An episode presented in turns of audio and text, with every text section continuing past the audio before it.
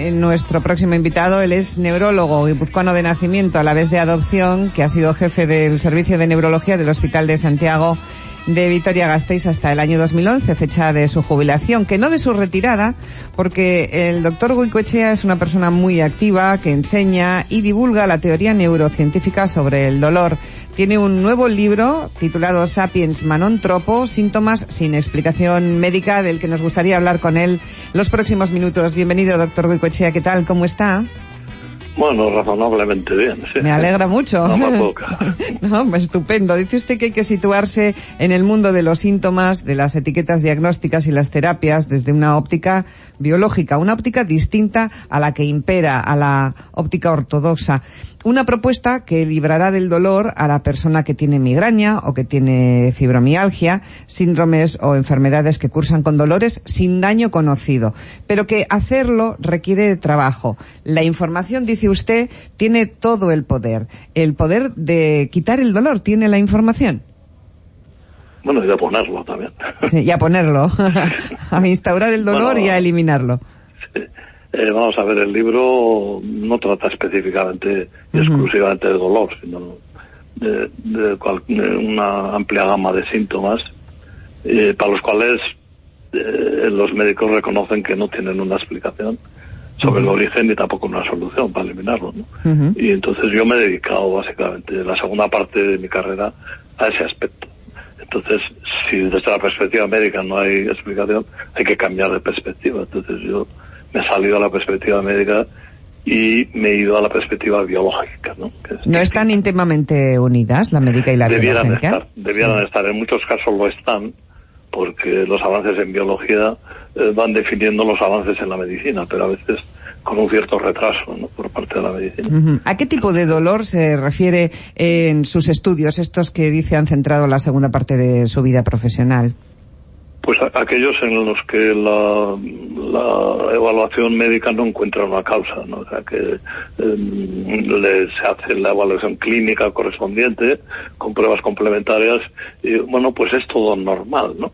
Pues no, no, no sé, te- no te tendría que doler o, y luego además que los fármacos o las terapias tampoco suelen ser muy eficaces, ¿no? Mm. Y en estos casos, además, hay otro aspecto que es fundamental, que es que, dado que en el organismo el médico no encuentra nada, eh, se deriva la, eh, la inspección hacia el individuo, ¿no? Hacia lo psicológico. Mm. Yo creo que eso es un error. ¿no?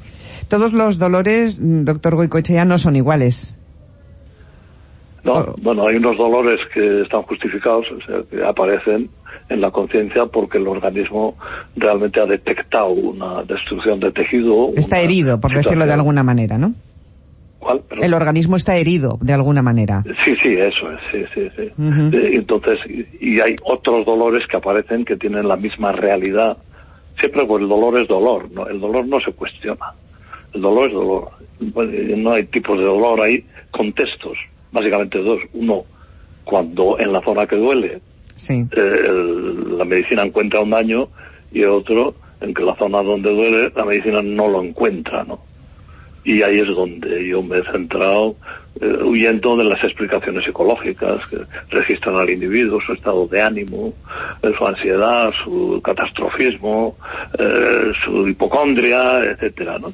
Entonces yo lo que he hecho es revisar al organismo. O sea, estudiar desde qué es un organismo, desde una perspectiva evaluativa, evolutiva, perdón, desde las moléculas a, a la evolución de la vida, al organismo unicelular, pluricelular, hasta llegar a nuestra especie, para ver desde el punto de vista biológico evolutivo qué nos define como especie.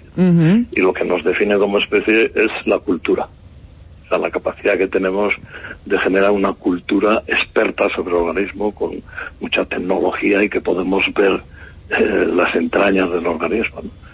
Eh, entonces a eso me dedico. ¿eh? ¿Y, y qué le dice, eh, o, o desde esa perspectiva, qué aporta usted nuevo sobre el dolor? Sobre el dolor Bueno, que no tiene una causa de Sí, organismo sí, sí. herido. Sí, sí, sí, sí. sí. Yo, yo creo que eh, el organismo está defendido, está vigilado por un supersistema que engloba dos sistemas, el sistema inmune y el sistema nervioso, que tendríamos que hablar del sistema neuroinmune, ¿no? Y el sistema neuroinmune es el que tiene que valorar si hay una amenaza a la integridad física o si ya se ha consumado la amenaza, etcétera. ¿no? Pero es un sistema predictivo que tiene una cuota de error variable, ¿no? Bueno, entonces, eh, es un sistema que, digamos, que puede producir más problemas al organismo de los que trata de solucionar. Por ejemplo, la alergia es un problema que causa el organismo, se causa a sí mismo y al individuo, ¿no? O las enfermedades autoinmunes pueden matar al individuo eh, sin que haya ninguna causa que lo justifique. ¿no? O sea que eh, el sistema neuroinmune comete errores de valoración de amenaza. ¿no?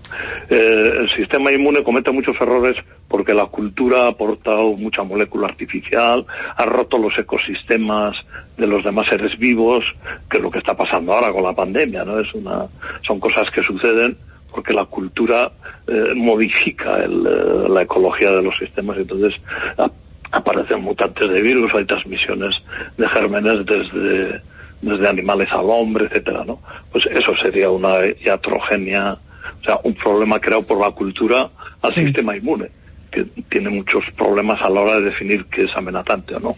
Una, una niña de ocho años, a la que usted conoce bien, es la autora del prólogo, ¿no? Del prólogo en el que ah, usted dice que lo explica, su, nieta, sí, que lo explica, que lo explica todo, ¿no? Porque ella sentía... todo perfectamente. Sentía un dolor muy incapacitante, creía que no iba a poder hacer nada y le explicaron cómo tenía que hacerlo y entonces ya como lo entendió, pues dejó de dolerle poco a poco, ¿no? Ahí está. Sí, sí, el, resto del libro ya sobra, ¿no?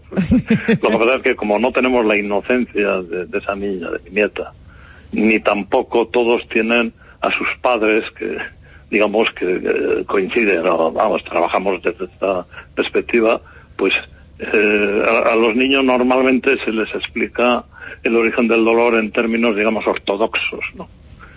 Si nos golpeamos, sí, claro, eh, lo que usted dice, si nos, por ejemplo, si nos golpeamos la cabeza y tenemos un chichón, nos duele y es perfectamente razonable. Pero si no hay golpe, si no hay chichón y nos duele, ¿qué es lo que está pasando ahí? Usted dice, el paciente es inocente de eso, pero el dolor es verdadero. Entonces, ¿quién es el culpable?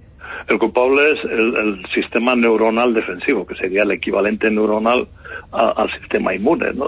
¿El cerebro? Bueno, el cerebro es, el órgano central del sistema neuronal defensivo. Es donde se integra toda la información disponible y se gestionan eh, respuestas del organismo globales, ¿no? Integradas, ¿no? Cada, cada zona por su, a, su aire, ¿no? Entonces, lo mismo que la, la cultura crea uh, una complicación al sistema inmune porque aporta muchas moléculas artificiales, rompe ecosistemas biológicos, etcétera, pues la información experta crea muchos problemas a ese subsistema neuronal, al cerebro, si quieres, para entendernos más fácil, ¿no? Y entonces el cerebro a veces activa estados de alerta protección que no están justificados, lo mismo que hace el subsistema inmune. Y estos están facilitados por la cultura experta. Entonces yo creo que eh, es un problema urgente desde mi punto de vista, claro, eh, hacer una auditoría a la información experta porque yo creo que el problema es la información experta. Eh, póngame un ejemplo.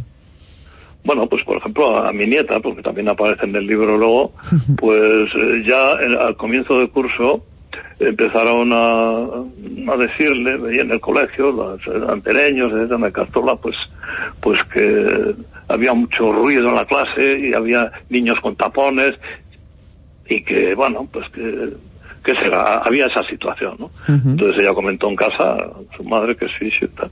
Y, bueno, nada, nada. Bien, el caso es que al cabo ya del tiempo apareció un dolor de cabeza intenso y vino la niña llorando. Eh, me duele mucho la cabeza, me han dicho que es mucho ruido, que me pongas tapones y tal. Entonces, claro, mi hija le explicó, mira, el ruido puede ser molesto, pero no es peligroso. Aparte que el ruido es una construcción cerebral. O sea, nosotros creemos que el ruido existe fuera. No, eso es una construcción del cerebro. Lo que hay fuera son unas vibraciones sutiles del aire, o sea, un mini aire que apenas es detectable, pero que el organismo utiliza eh, esas vibraciones generadas por los objetos para construir el mundo de la audición. O sea que es absurdo creerse que el ruido eh, justifica y explica un dolor de cabeza. ¿no? Bueno, pues a partir de eso, pues la niña nos ha puesto tapones y no ha acabado siendo una migrañosa. Mm, y no... Y lo mismo puede pasar con el ruido, con los alimentos y, y, y, con todo tipo Pero de... Pero no hay un ruido muy fuerte que pudiera ocasionarnos un dolor de cabeza. No, no, el ruido ¿no? existe fuera. El ruido es una construcción del cerebro. Pero no podemos apagar el cerebro para apagar el ruido, doctor. Eh, bueno, el, el, cerebro nos apaga a nosotros cuando quiere. Nosotros no podemos apagar el, uh -huh. el, cerebro a no ser que nos pongamos una anestesia general o cosas así. Es que ese es un concepto básico, que es el que empieza en el libro para, para definir lo que es la conciencia, para hacer una, una comprensión correcta del síntoma, ¿no? Uh -huh. Porque nosotros, por ejemplo, creemos que lo que vemos está ahí fuera, pero eso, eso no es, no es así fuera hay eh, radiación electromagnética, luz reflejada sobre los objetos, materia, energía, tiempo, pero también hay información. Mm. Entonces la medicina todavía no ha entrado a considerar la información como un elemento biológico fundamental que el organismo absorbe y aplica. Entonces, si no controlamos la información, pues estamos haciendo un flaco favor como profesionales, uh -huh. porque estamos metiendo en el organismo información que genera estados de sensibilidad eh, fóbicos, ¿no? Una información no útil, eh, una información que puede provocar incluso dolor, ¿no?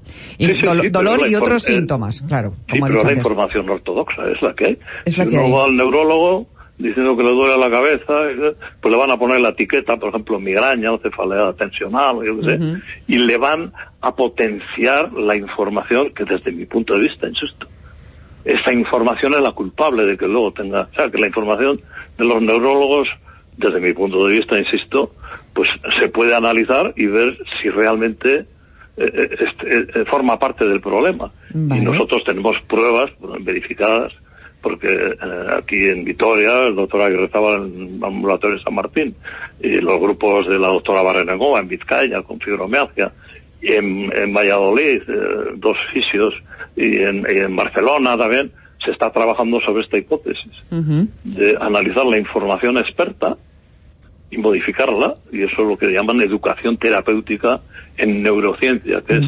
explicar cuestiones básicas de circuito neuronal para que la gente entienda lo que está pasando y pueda participar activamente en la disolución de esa estructura. Ya sé que es una hipótesis un poco difícil de aceptar, sobre todo por los expertos. Sí, por la ortodoxia médica, claro, lo, lo sí, sé. Bueno, eh, sí. ¿En otros países esto está funcionando también?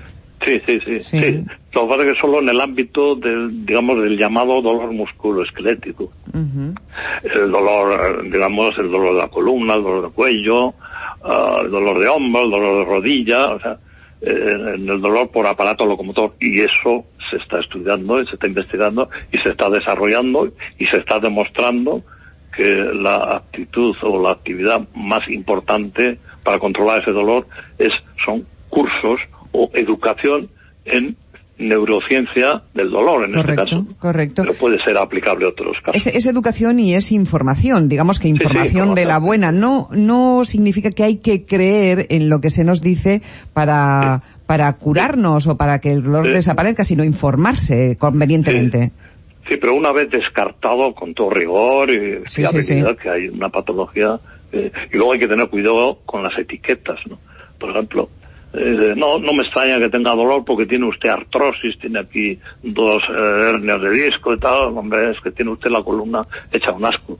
Artrosis es una descripción de imagen que no es un diagnóstico y luego, desde luego, no justifica ni explica el dolor, ¿no? Bueno, pues eso sería, por ejemplo, una etiqueta brutal que, que, es una información errónea, pero que potencia muchos estados de dolor innecesarios, etcétera. ¿no? Y lo mismo podríamos decir otras etiquetas, ¿no? Migraña, fibromialgia, mm. A ver, he leído, en, porque ustedes tienen, postean eh, artículos eh, periódicamente, mantienen mucha relación con, con, la gente que les sigue, eh, etcétera, que cada vez es más, por cierto, y, y en, en, uno de sus posts me ha llamado la atención que la pandemia ha hecho que aparezcan dolores que se habían llegado ah. a controlar con la información sí. neurocientífica, ¿no? Que han vuelto a aparecer, o las, los dolores de cabeza, los dolores musculares, ¿qué pasa con esto? Sí, bueno, habría que distinguir, una cosa son las secuelas, digamos, físicas del, del coronavirus y desgraciadamente pues, es un virus que puede hacer muchos destrozos en muchas partes del organismo y como consecuencia de eso, pues aunque ya el virus ya no esté activo, pues eh, quedan las heridas de la guerra. ¿no? Eso. Luego, eh, podría darse el caso de que el, sistema inmune, por ejemplo, después del contacto con, con el virus, después de la batalla, eh, aumente su cuota de error y gestione de una manera distinta y con problemas, y eso podría ser incluso trasladable al, sistema nervioso, a la red neuronal, ¿no? Bien, esa es otra hipótesis, pues también que puede darse, ¿no? Eh, y luego nos queda otra hipótesis que la que nosotros manejamos una vez que se han descartado las otras dos, que sería que la información generada en torno a la pandemia puede dejar como secuela un estado de alerta protección y con bucles, errores, sesgos de confirmación, que eso sería el impacto negativo de la información que se ha generado alrededor de la pandemia. si encima promovemos etiquetas COVID persistentes y, y, no hay secuelas, porque además esta etiqueta de COVID persistente aparece en personas que han sido asintomáticas, básicamente, sobre todo mujeres, y que luego los marcadores biológicos son normales. A estas personas se les mira y no tienen nada. Bueno, pues la hipótesis de la expectativa, de las creencias, de la información, yo creo que al menos debiera ser considerada, porque eso puede crear una bolsa de sufrimiento innecesario y de mortificación innecesaria, y los profesionales tenemos que proteger de los virus y de todo lo que sea, pero también tenemos que proteger a la ciudadanía de una información que no aporta más que mortificación.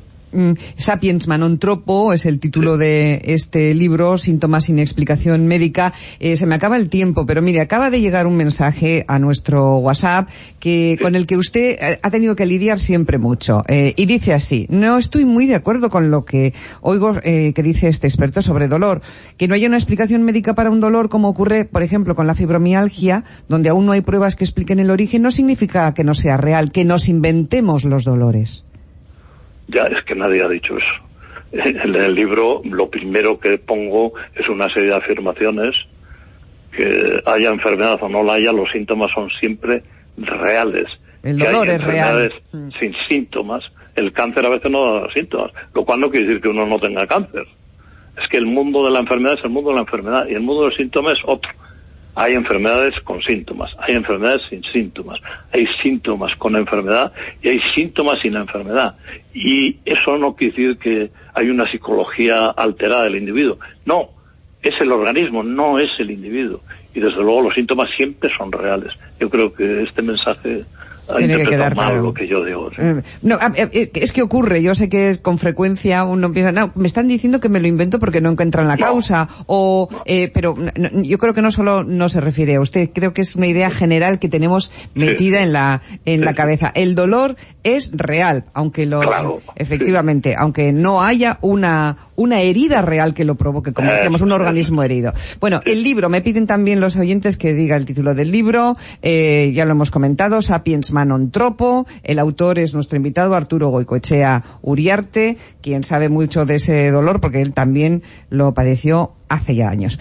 Y creo que consiguió vencerlo, ¿no, doctor? Sí, sí, de vez en cuando vuelve, pero hago mis estrategias informativas. Y en poco tiempo eh, me libro de él.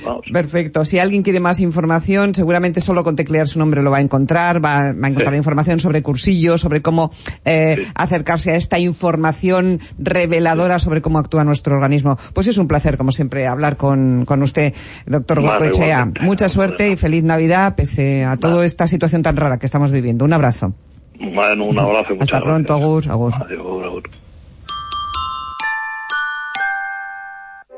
Kontu zibili, arduraz jokatu.